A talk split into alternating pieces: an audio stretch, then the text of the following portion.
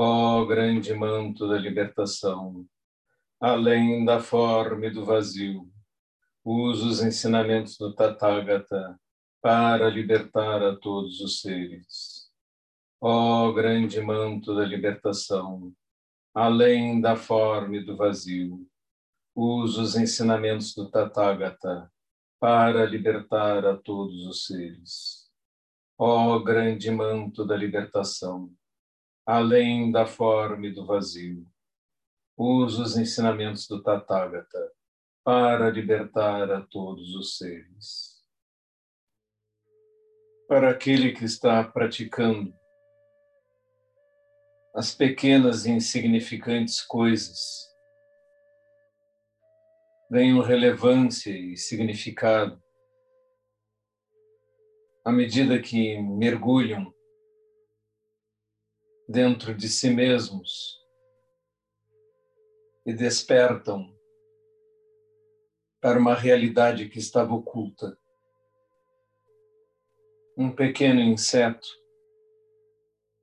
voando no ar, musgo sob a, sobre a casca de uma árvore, um raio de sol entrando pela janela, a chama da vela no altar, tremeluzindo, a fumaça do incenso, azulada, subindo reta e depois se enrolando. Tudo, absolutamente tudo, é maravilha. Nós somos pura continuidade. A cada dia temos um eu, a cada respiração, um eu. Um eu desaparece e o outro surge à medida que tomamos consciência.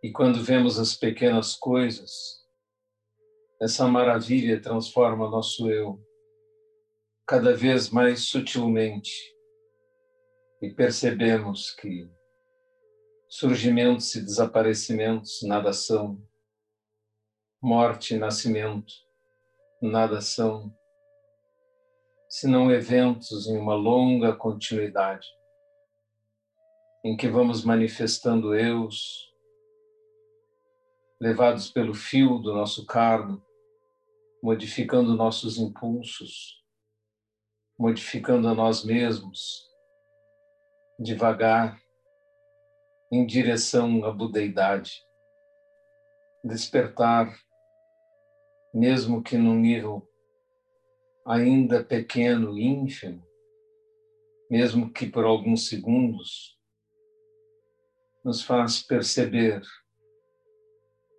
esta maravilha. Para sermos capazes de enxergar, precisamos esvaziar-nos, esvaziar nossa mente do redemoinho, da poeira,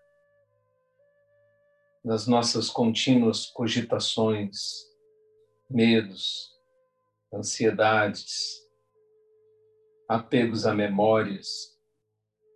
Só quando tudo isso se acalma, nossa mente fica suficientemente límpida. E com essa transparência, toda maravilha surge. Permaneçam calmos e atentos.